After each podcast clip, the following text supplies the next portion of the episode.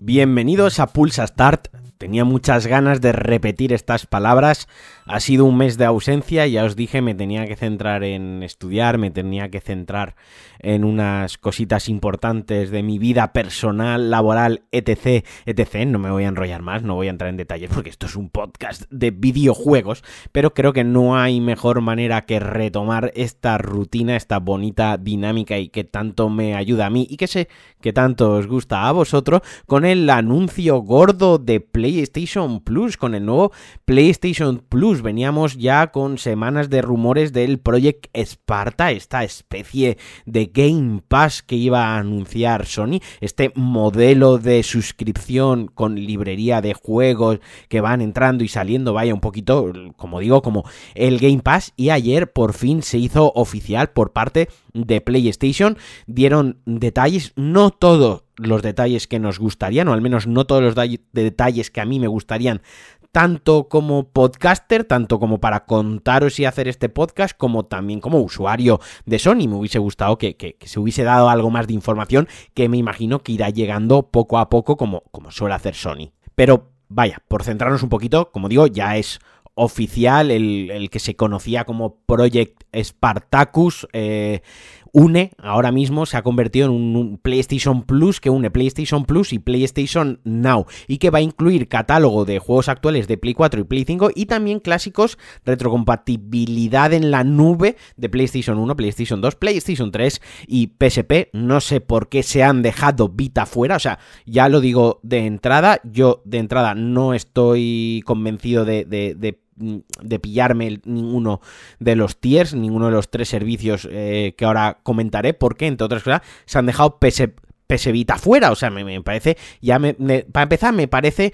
un crimen. Pero bueno, entrando un poquito más en detalles, que me, que me estoy enrollando, va a arrancar en, en, julio, empezará en junio, podremos acceder a este servicio, o sea, que eso llega dentro de nada, y hay tres tiers. Vamos a empezar. Tenemos PlayStation Plus Essential, que incluye las mismas, eh, digamos, ventajas, incluye lo mismo que ofrece y que incluye actualmente PlayStation Plus. Es decir, los dos o tres juegos que dan al mes, descuentos exclusivos, entre comillas, que a veces vas a comprar un juego y si eres del estar dado de alta del Plus, pues te hacen un 15% de descuento en el juego digital, almacenamiento en la nube para, guardar partidas, ya sabéis, es una guarrada, lo comenté en Deca, si tienes una Play 5 y quieres eh, guardar una partida de Play 5, no te deja exportarla a un pendrive, tienes que subirla sí o sí a la nube, tienes que pagar el Plus, es decir, si tú en tu Play 5 quieres guardar una partida de un juego de Play 4, te deja, pero si es un juego de Play 5 en Play 5, tienes que pagar el plus y subirlo a la nube. Me parece una guarrada enorme, pero bueno, no, no estamos aquí para hablar de eso. Y también acceso al multijugador online. El precio en España va a ser de 8,99, 9 euros al mes, 25 pavos al trimestre o bien quien quiera pagar el año por adelantado tendrá un coste de 60 euros. Luego está PlayStation Plus extra. De los tres, este es el que más interesante me parece para mis necesidades, para mis gustos, para mí como jugador y probablemente si acabo cayendo en esto es en el que vaya a caer. Incluye todo lo del PlayStation Plus Essential, el PlayStation Plus normal, como decía, los juegos descargables, los descuentos, el almacenamiento en la nube, el multiplayer, pero además añade un catálogo de hasta 400 juegos para PlayStation 4 y PlayStation 5, entre ellos juegos first party, juegos de PlayStation Studios, pero también juegos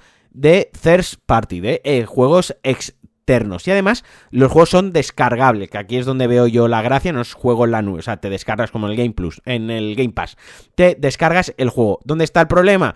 pues que no han dado, no han, dicho algunos, ahora lo comenté al final, algunos juegos que van a estar desde el principio, pero bueno, han dicho un catálogo de hasta 400 y solo han nombrado 5 juegos, quiero decir, o sea, mm, de 400 podías haber nombrado 40, yo qué sé, eh, haber nombrado un 10%, no un 1%, no me, no me jodas, el precio en España va a ser de 14 euros al mes, 40 euros al trimestre o 100 euros al año. Y luego ya nos vamos al PlayStation Plus Premium, la panacea, el más tocho, que incluye todo lo anterior, pues los juegos multijugador, los juegos descargables del mes, la biblioteca de los 400 juegos de Play 4 y Play 5, almacenamiento en la nube y luego tendrá hasta 340 juegos más de PlayStation 3 mediante streaming y de PlayStation original, PlayStation 2 y PlayStation eh, Portable, PSP.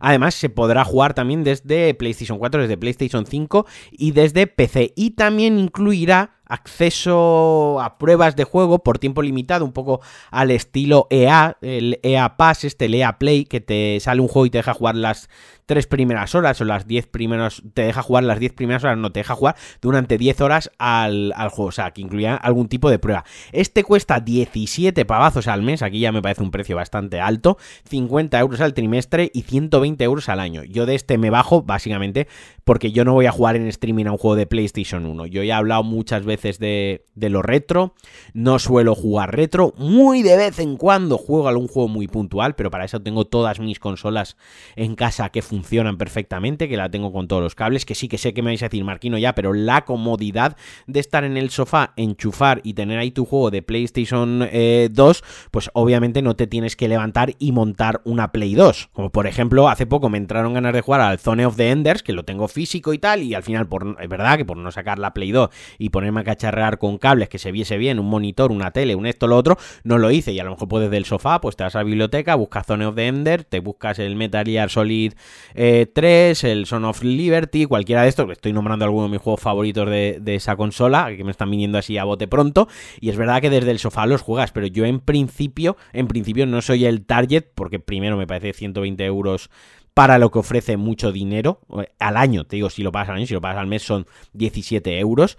Y luego está el tema gordo y aquí es donde ya empieza lo que me mosquea, ¿vale? Los juegos que han confirmado que van a estar en extra y en premium, es decir, en los dos tiers, eh, no en el básico, en los dos tiers ya más avanzados, va a ser Death Stranding, God of War, Marvel's Spider-Man, el Miles Morales también, Mortal Kombat 11 y Returnal. Estos son los que han confirmado. Por ejemplo, no está Demon Souls por algún motivo ese no lo han incluido. Han incluido Returnan, pero no han incluido Demon Souls. Y ya esto sí que es lo que me mosquea, que no habrá novedades de PlayStation Studios en sus lanzamientos. Es decir, que los juegos First Party, los exclusivos de Sony, no estarán de lanzamiento ni siquiera con el PlayStation Plus Premium. Me parece una guarrada, me parece feo, me parece mal, eh, no me parece... O sea, quiero decir, el Game Pass vale 9 euros y tienes los juegos de lanzamiento el mismo día. 9 o 10 euros. 9 euros, lanzamiento día 1. Te sacan Halo, Halo, Halo, como queráis, bombazo, juegazo, Forza Horizon, te sacan las cosas más grandes de su franquicia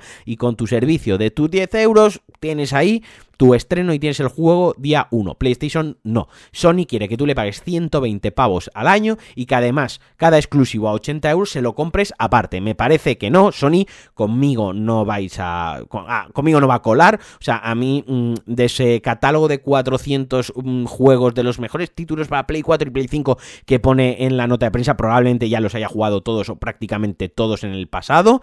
Eh, y al final, ¿qué quieres que te diga? Para tres lanzamientos que me compro ahora, gordos al año, eh, prefiero pagar, comprarme los tres lanzamientos, tenerlo físico y ya estoy pagando los 120 euros.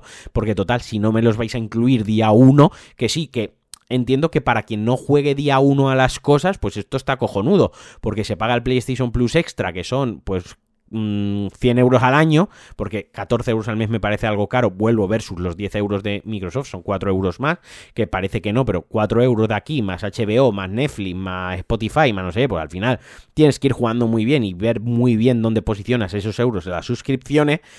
Eh, para quien no juegue los lanzamientos día 1 y vaya con algo de retraso en cuanto a la actualidad de lanzamiento y tal, oye, me parece muy bien. Pero yo como jugador, yo como target, yo como usuario, me bajo aquí. Quiero decir, esto no es para mí.